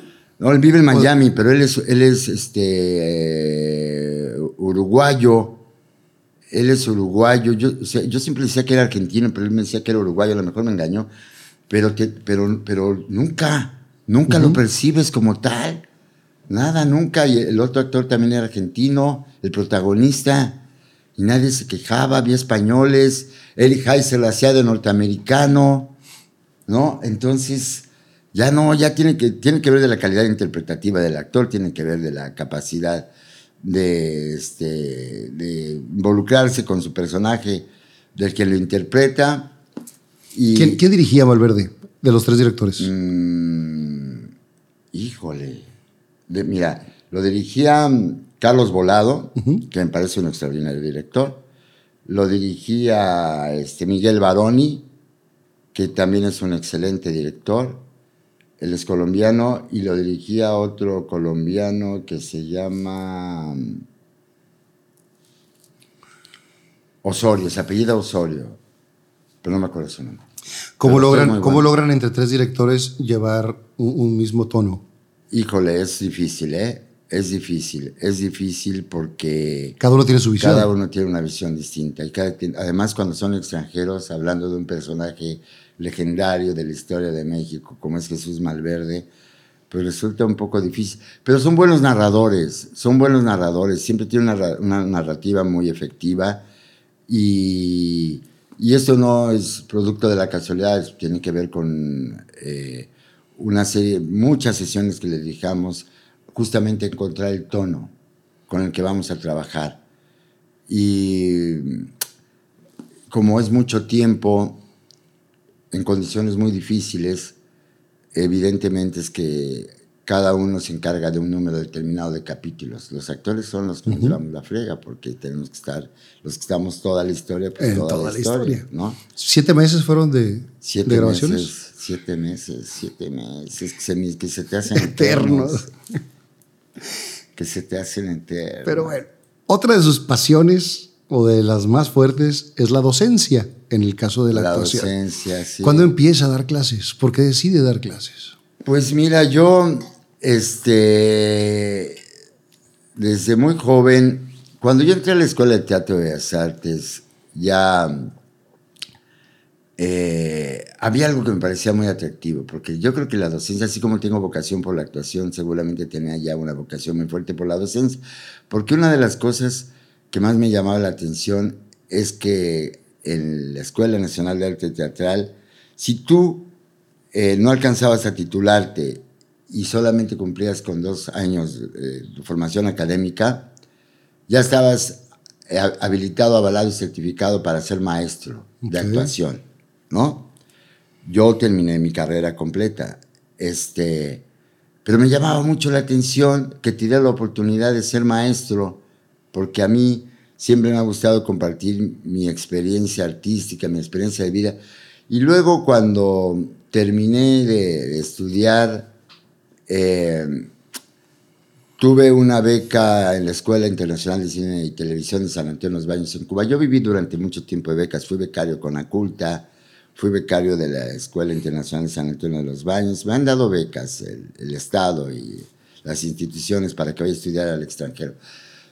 Y entonces, este, cuando fui a Cuba, yo descubrí un mundo maravilloso en esta escuela donde me di cuenta que yo ya trabajaba en el cine, donde me di cuenta que el que sabía de narrativa, o sea, los realizadores, eh, podía hacer mucho más efectivo su trabajo. Yo me di cuenta que si yo cuando sabía de narrativa, iba a poder ser mucho más eficiente, mucho más efectivo, iba a poder entender mejor cómo poder contar mi historia como actor, porque cuando sabes de narrativa, sabes por qué la cámara está en esa posición, por qué tiene ese lente, por qué está a altura de ojos, por qué está más bajo, por qué hay una que está en movimiento, por qué hay otra que está detenida, por qué hay una que tenemos, este, ¿cómo se arriba. llama? Ajá, aérea, etcétera, etcétera.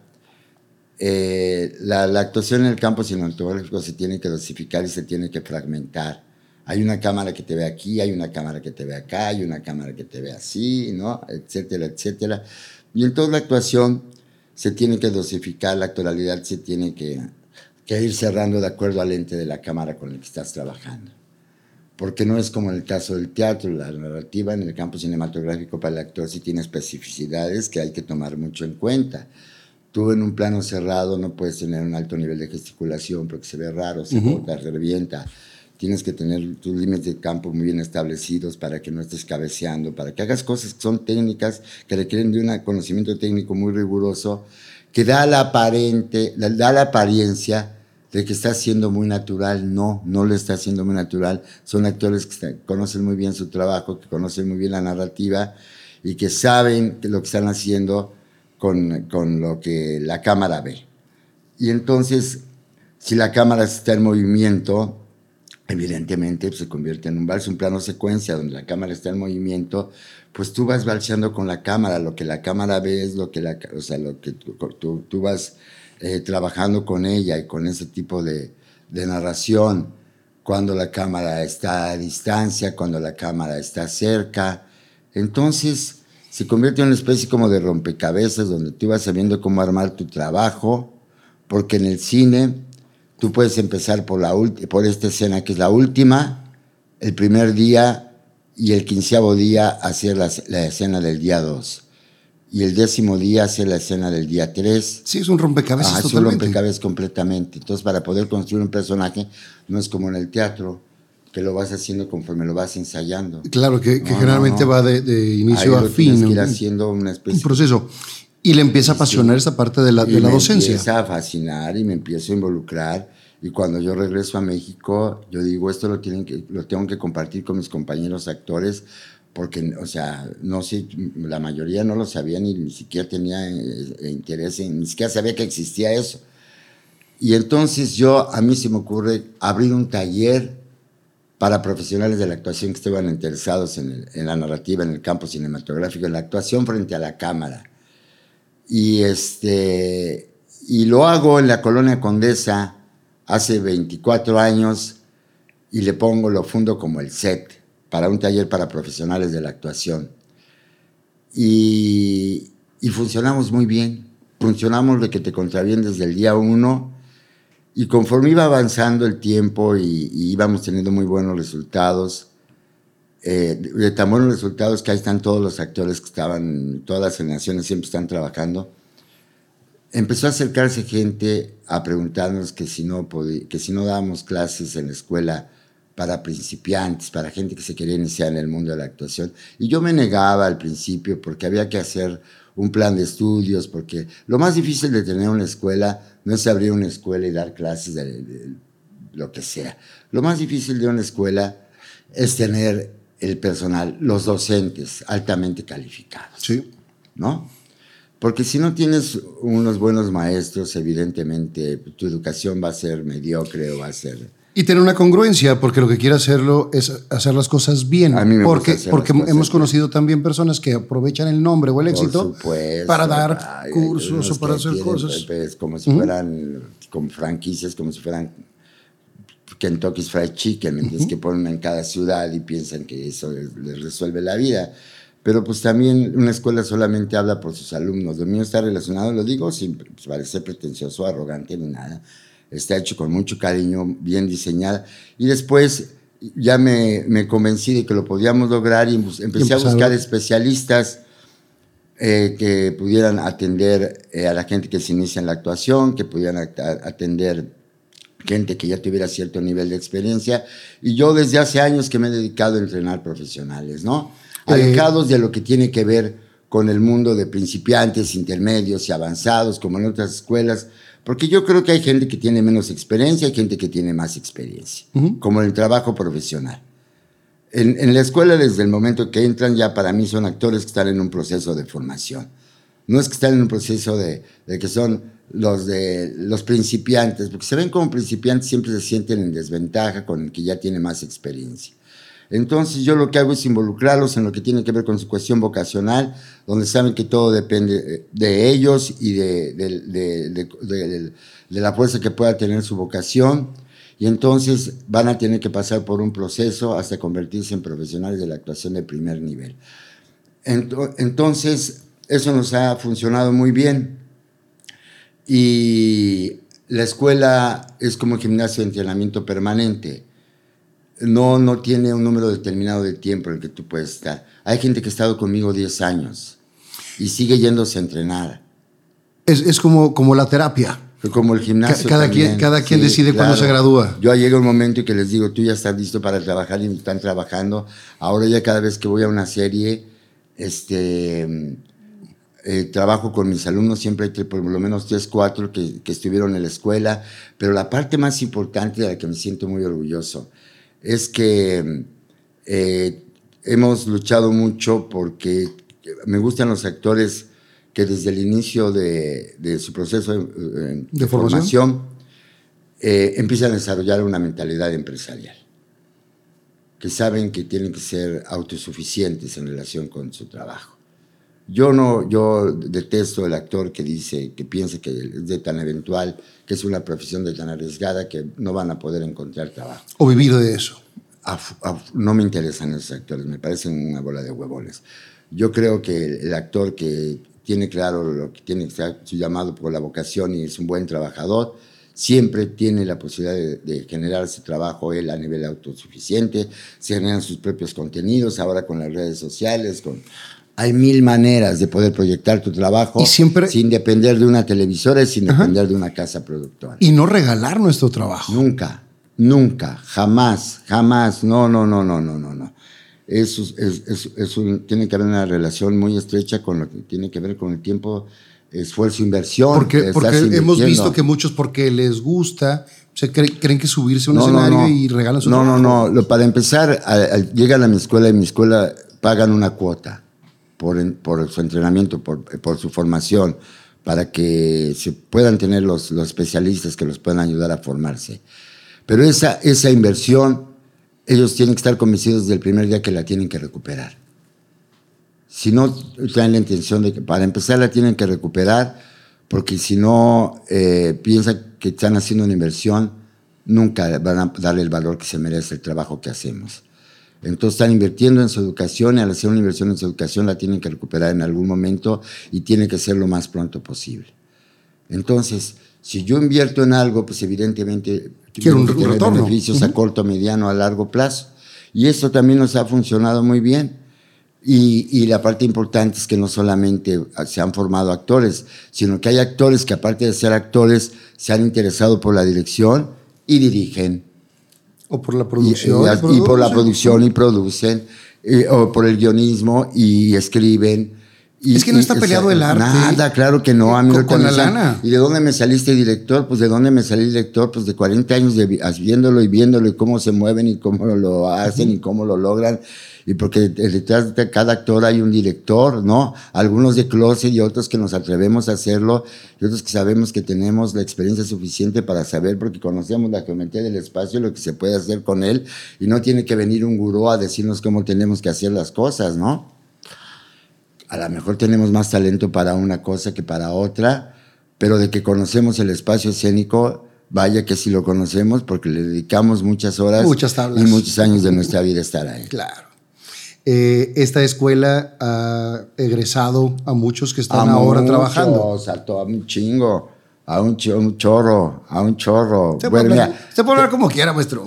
te, te voy- te- mira, de, la- de- de la, yo siempre me ando llevando gente de todos lados, pero, pero este, pero de, de, la, de la primera generación de la escuela, en la primera generación de la escuela estaba Silvia Navarro, estaba Sherlyn, estaba Lalo España, estaba Sergio Bazáñez, estaba este, pues hay una bandota, estaba el, el Panda Padilla, el que acaba de hacer el documental de Hugo Sánchez, estaba Pablo Avitia, que está ahorita en, en, ¿cómo se llama?, en El Gallo de Oro, estaba, pues todos, Pascasio López, toda esa primera generación, y solamente te hablo de la primera generación. Y es a, lo- como a lo han largo, salido a lo largo de 25 años, te digo que ahora cada, cada, este, cada trabajo que hago, siempre hay alumnos míos. Hay alumnos míos que ahora me contratan a mí Wow. como actor porque son directores o porque son productores.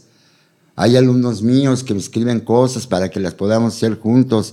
Pero yo desde siempre eh, y, y con todas las buenas intenciones siempre, cada vez que puedo ayudar a un joven de la escuela, a una joven de la escuela, una actriz, un actor, los involucro en los proyectos en los que estoy trabajando, si sé que tienen la capacidad para resolver la responsabilidad que van a asumir, ¿no? Definitivamente, maestro. Salud. Hacemos una pausita Sí. para que me platique de regreso de Foro de Sao Paulo. Venga.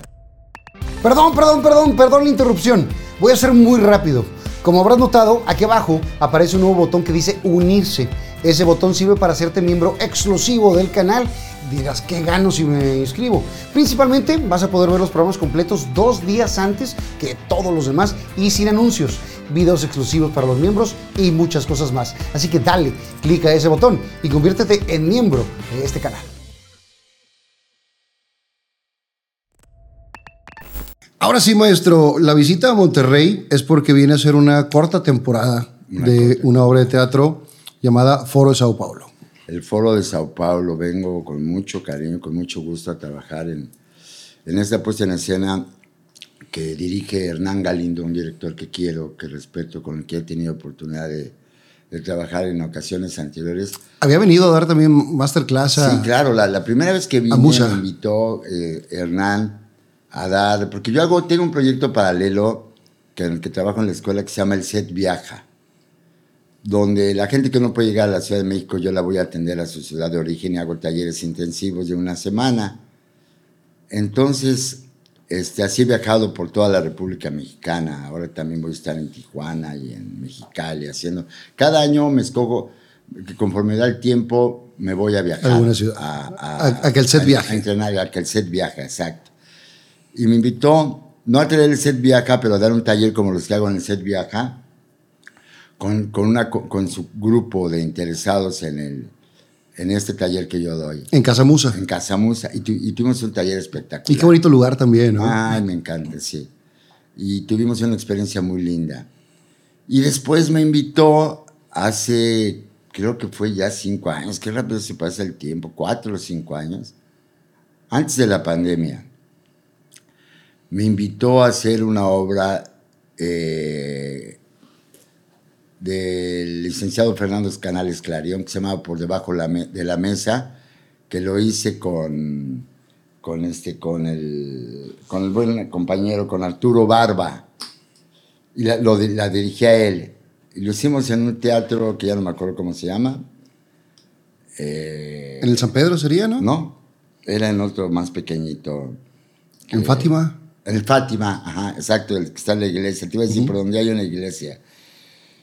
Y este. Y nos fue muy bien, la verdad es que nos fue muy bien. Yo me feliz, yo, además me quedé yo muy gratamente sorprendido porque fíjate que eh, lo que es la distancia, ¿no? Eh, una compañía poderosa de actores muy talentosos. De verdad me apantallé cuando yo vi el nivel que tenían los actores con los que iba a trabajar.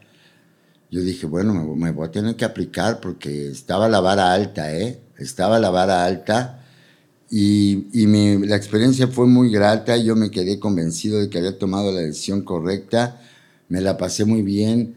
Hernán Galindo es un director muy efectivo, de verdad hace cosas increíbles con sus textos y con los textos de quien sea. Eh, fue, es un, un gran director, es un gran conductor en escena, sabe cómo, cómo relacionarse con un actor para que le dé lo que necesita.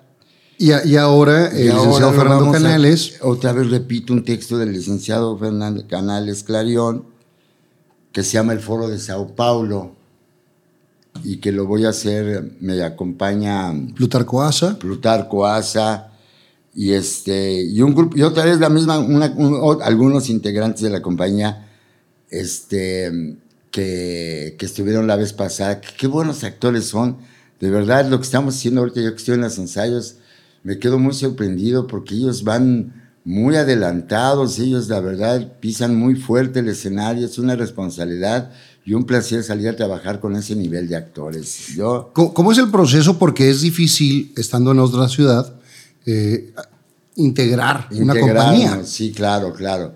Ellos están trabajando aquí ensayando con, con Hernán Galindo. Yo voy siguiendo los ensayos eh, por, por medio de la información que me van dando. Algunos ya los conozco, ya conozco su manera de trabajar.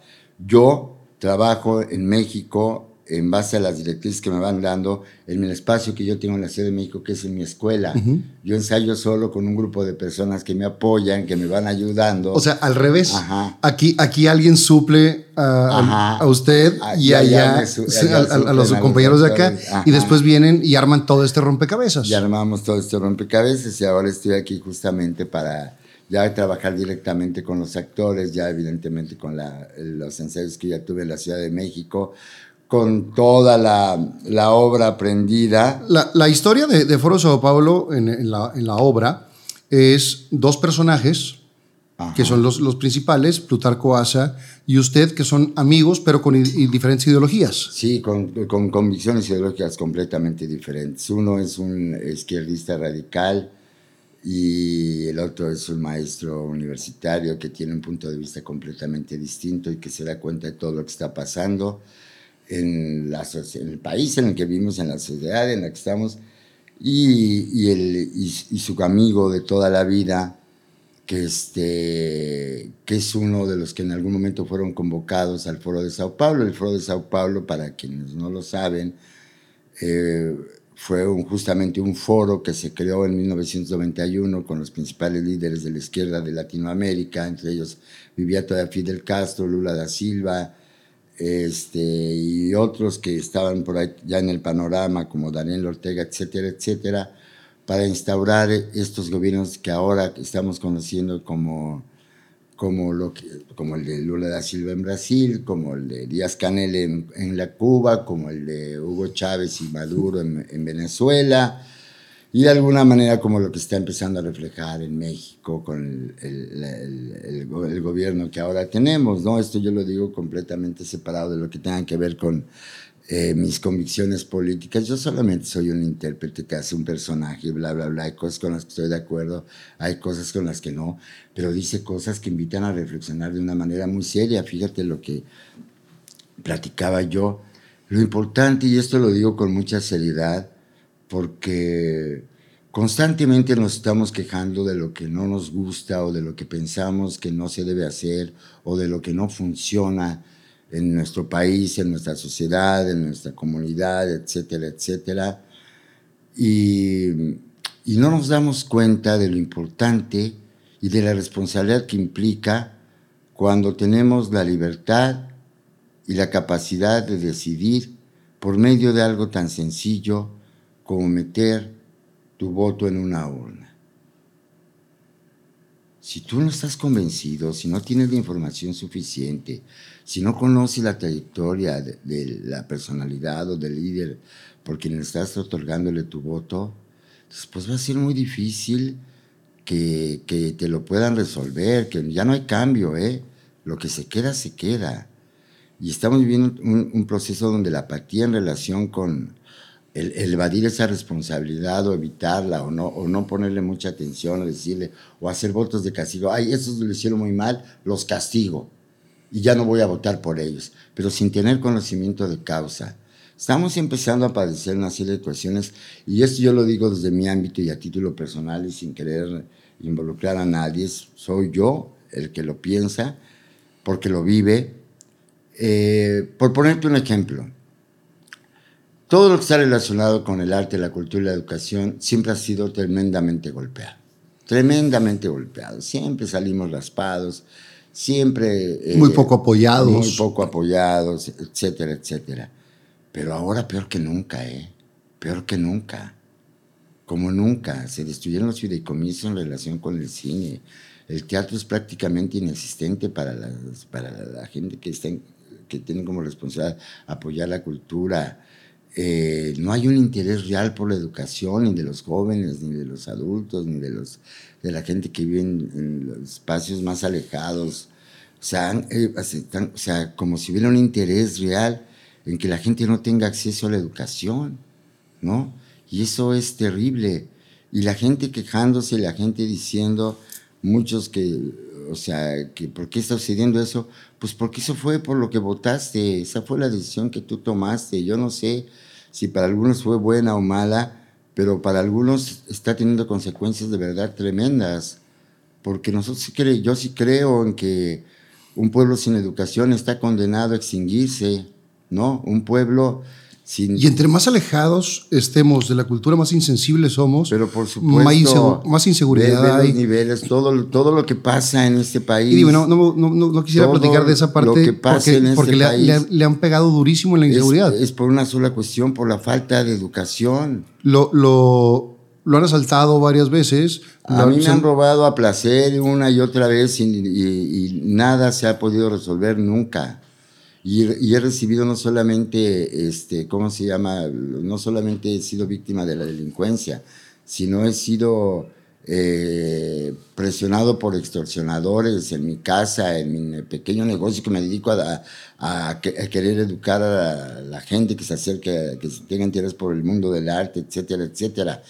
Yo no, yo no, yo no estoy tranquilo de, de salir en la calle en la noche. A mí me da mucho miedo que mis hijos anden fuera en, en- en horarios en los que antes yo vivía con enorme libertad y con enorme a diferencia de cómo creció en Puebla.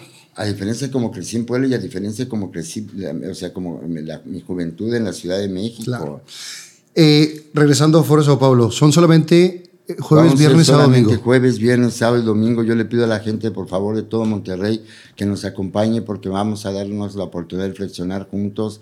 No se trata de, radicalizar las cosas, ni de dividir, ni simplemente de poner las cosas sobre la mesa, de plantear el panorama como está ahí. Pensar y de que cada quien piense lo que le funcione y lo que le puede funcionar para su comunidad, para la- el- la- la- el- su ámbito familiar, de cómo querer educar a sus hijos, a su familia y lo que espera para sus hijos y para su familia en un futuro. En México queremos ver más adelante, porque el que estamos viendo, el panorama que se plantea, es muy desalentador, ¿eh? Es muy desalentador, yo te lo voy a decir así. Nos estamos acostumbrando a vivir en un país violento, nos estamos acostumbrando la- a vivir en un país donde la impunidad es lo que este lo que eh, lo que eh, lo que El día a día. el día a día no lo que se vuelve nuestro cotidiano permanente. A mí no me gusta a mí no me gusta pensar y quedarme con la sensación de que cada vez sale mi hijo. Este tengo que estar preocupado porque quiero siempre estar pendiente de saber dónde anda y a qué hora va a regresar cuando ya es un adulto y él, y él conmigo ¿no? Sí, recíproco. El, que, el poder expresar una opinión con libertad sin sentir que voy a ser señalado o que por decir algo en un micrófono al otro día me manden a hacer una auditoría o, me manden a- o, me, o me cuelguen un milagrito del que yo ni siquiera tengo nada que ver, no, no sé. Por eso esta es una de las cosas que tenemos que ver, reflexionar, cada quien tomar su punto de vista, pero Claro, claro, y que, haya esa- que, que- que podamos manejarnos con esa libertad de expresión que bendito Dios, o sea, es de las cosas más importantes que... y que todavía nos queda un poquito. Pero que podamos tener una visión crítica sin ser señalados, pues Claro. solamente tener un punto de vista distinto. Ni ¿no? polarizar, porque eso no menos nos lleva a nada. dividir, porque eso no nos lleva a ningún lado. El foro de Sao Paulo lo dirige Hernán Galindo. Texto del licenciado Fernando Canales Clarion, Canales Clarion. Plutarco Asa, Luis Felipe Tobar. Y, y quiero mencionar Claro. algunos de mis compañeros, porque la verdad son maravillosos. Está Ludivina Velarde, que es una actrizaza. Aquí estuvo en el programa. Sí, ah, yo la quiero muchísimo. Es buenísima. Y está este Adol Greta, está Antonio Carabiotto, está También Antonio. Ibarra, está Arturo Castro, está Alex Galván, está Landurel, está Enrique Rodríguez, está Gonzalo Duarte, está Mónica Moruato, está Oliver Cantú, Pedro Pinal, Erika Foss, Dan Rodríguez, Alex Galván, ya lo dije, Antonio Ibarra, bueno, una, una compañía de primer nivel de actores, o sea, Pero- de, de- de mucha experiencia profesional y, y la verdad de un, de un amor por el escenario y por el trabajo que hacemos a prueba de balas. Yo los invito a que estén presentes en el foro de San Pedro, el foro de San Pedro. Sao Paulo. el auditorio de San, de En el de San Pedro, foro Sao el foro de Sao Paulo. Jueves, viernes, sábado, domingo. Solamente, por favor. Jueves, viernes, sábado, domingo. eh, una sola función por día. Una sola función por día. El texto del licenciado Fernando Canales Clarion, la dirección de Hernán Galindo y, y un cuadrazo de actores. Y la verdad que van Que, a salir que- con que me, me- me siento mal de que me invitó el maestro Hernán y no pude por cuestión Sí, de tiempos. hubiera- Me hubiera encantado pero hubiera estar estado en el muy padre. contigo, de verdad, hubiera sido un placer, una gozadera. Maestro, una pregunta para usted, una para los dos, una para mí. Esto sí son al azar, a ver qué sale. A ver qué sale. ¿Qué harías si estuvieras en un baño que no es tuyo y no quedara papel higiénico? Yo agarraría un calcetín y me quito problemas. Híjole, yo empiezo a gritar desaforadamente, hago un escándalo a tal nivel de que por favor, este, alguien, que, digo que alguien me está matando. Ahí va. Si te dieran a escoger entre amor o dinero, ¿cuál escogerías? ¿De cuánto estamos hablando? ¿De cuán- a ver, a ver, a ver, déjame contar. Déjame contar. ¿Es romántico? Mucho. Sí, Entonces claro. escogería el amor. No, obviamente escogería el amor. No, no, no, el amor, el amor. El dinero solamente es un vehículo para el confort. Cuando tienes amor, tienes todo. Y yo relaciono el, el amor con Dios. Si Dios está contigo, ya estás del otro lado. ¿Creyente? Creyente, por supuesto. Soy de Puebla. Yo trabajé una vez en el Teatro de Puebla, precioso. Un Sí, teatro. el teatro principal. ¿El teatro principal es el que tiene los palcos? Sí, claro, claro. Fui a hacer un- una función de cavernícola. Sí. Buenísimo el teatro, Sí, precioso. precioso. ¿Tienes algún miedo que no le hayas contado a nadie? Sí, por supuesto. Eh, pero sí lo he contado. Eh, hay dos cosas que me dan miedo, en realidad son dos, no es uno, que es eh, a perder la salud, a perder la libertad. Son cosas que no pu- de las que no puedo tener control, ¿no? Sí, yo el miedo que tengo sería el no ser autosuficiente. Sí. O sea, que depender de alguien. Ah, depend- tener que depender de alguien. Sí, Que alguien me tenga no que cuidar o que alguien me tenga que- Ay, no, no. yo pues tengo la casa del actor. yo me voy a la casa del actor. Eh, ha venido muchas veces a Monterrey y en muchas partes de la República también le ha tocado estas bardas de acción poética Sí. que son pequeños poemas eh, que inició Armando Alanís hace más de 25 años y están pues, por toda la ciudad, más de 40 países extendido y, y cada invitado que viene, Armando le hace una bardita personalizada como para que la tenga como un recuerdo, entonces le quiero regalar una bardita, acción poética, Fernando se presenta, Luis Felipe Tobar Ay, qué dice, bonito. la vida es un set Ay, qué bonito. para que la, la tenga de Oye, recuerdo, que es nuestra cultura urbana. Y además le quiero regalar también una playera. Yo siempre trato de recordar a mis, a mis padres y, y le, le regalo una playera de mi mamá para que la tenga aquí también de, de recuerdo de cuando estaba en la Ay, película de, los tres huastecos. Ay, que lo voy a lo valoro con muchísimo cariño. Muchas gracias. Ay, este me, va a encantar, me encanta. Lo voy a poner en la escuela, qué padre. Para que lo tenga ahí No, entre hombre, todos los bonito.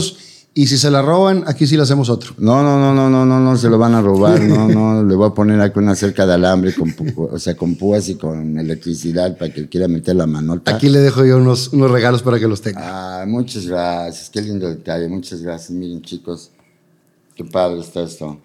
Sí, para que lo tenga ahí de, de recuerdo. Y es parte de nuestra cultura urbana aquí en, en Nuevo León y en más de miren. 40 países. Órale, Ahí la, la tiene. Chavos. Y la vida es un set. y la vida es un set. Órale, qué bonito. Porque es literal, su vida es un set, Sí, tanto claro, de la escuela claro, claro. como del trabajo. Sí, por eso yo este, digo que el set es un universo diferente que solo puede tener sentido, forma y movimiento gracias a tu pasión, tu vocación y tu talento. Excelente. Maestro, Muchas gracias. ahora sí, ¿qué me va a dejar aquí de recuerdo? Pues mira, es que yo, la verdad es que yo como so- ya estoy contaminado por la gente de Monterrey, pues no, Fue Quintero el del problema, fue Quintero. No, pero mira, te, te voy a decir algo. A mí no me interesa mucho el dinero, pero, pero te voy a dar algo que me dieron en Monterrey que no me habían dado en ningún lugar. Me dieron un monedero electrónico que tiene feria. Entonces puedes ir a Liverpool, por lo menos para unos calcetines te alcanza. No es, no es comercial. No, no, no, bueno, ahí Pero está, me ¿no? pero me lo va a dejar Claro, firmado, aquí te lo dejo con mucho gusto. Pero me lo a dejar digo, firmado. o sea, o sea, tiene una feria, ¿eh? Tiene una feria para que no digas, ay, pinche maestro, nada más me lo dejo ahí, ¿no? Este, para que te acuerdes de mí, pero le pones tú también. Es que fíjate, te voy a platicar algo. Este, hago cosas muy raras. Como que. Pues como que me salgo de mi casa y le pongo ropa a la maleta, pero me vine sin camisas. Esa camisa que traigo ahorita puesta me la tuve que ir a comprar ahí. O sea, literal, Sí, me vine sin camisas. Me puse pantalones, calcetines. Calzones, todo, pero camisas no. cuando llegué dije, puti, ¿qué, qué? O sea, nada más traigo la camisa que traigo puesta. pero es parte de. Y bueno, recordamos a todos: jueves, viernes, sábado, domingo, Foro de Sao Paulo, en el Auditorio San Pedro. Eh, Luis Felipe Tobar, Plutarco Asa, eh, y un gran elenco dirigidos por el maestro Hernán Galindo. Gracias por estar aquí, maestro. Gracias por compartir un rato de, de- de todo lo que ha hecho él te lo dejo. No en es, su no es vida. publicidad ni nada, es para que te compres ahí este, un... Te alcanza para 100 gramos de pistache, una así. Con, con eso lo hacemos. ¿La pasó bien, maestro? Muy bien, muy agradecido, de verdad te agradezco. Fue una entrevista muy linda. Tenía un poco de miedo de que luego empiezan a preguntar cosas para las que no estoy preparado, pero ha sido una, una conversación muy bonita. De, de eso se trata, porque es usted, con todo respeto, un chingón. Ha trabajado muchísimo, le ha abierto las puertas a muchos, ha- le ha dado la amistad a muchos otros. A mí desde el principio que me, que me brindó la, la amistad en México, siempre muy lindo. Y, y la verdad es que se, se agradece gente No, tan entregada y gracias. con tanta pasión por lo que hace. Muchísimas gracias, Fernando. A la gente que nos ve, gracias, mil gracias. Y a la gente que nos ve en Monterrey, por favor, los espero en el Teatro Auditorio. Teatro de San Pedro, Foro Sao Paulo. A ver, el Foro de Sao Sao Paulo. Muchas gracias. Fernando Lozano presentó, gracias maestro, a Luis Felipe Tobar. Viva Aerobús. La matriarca antojería. Moreno Diesel. Tu solución en autopartes. Chocolate Muebles. Las Malvinas. Gasolín. Presentó.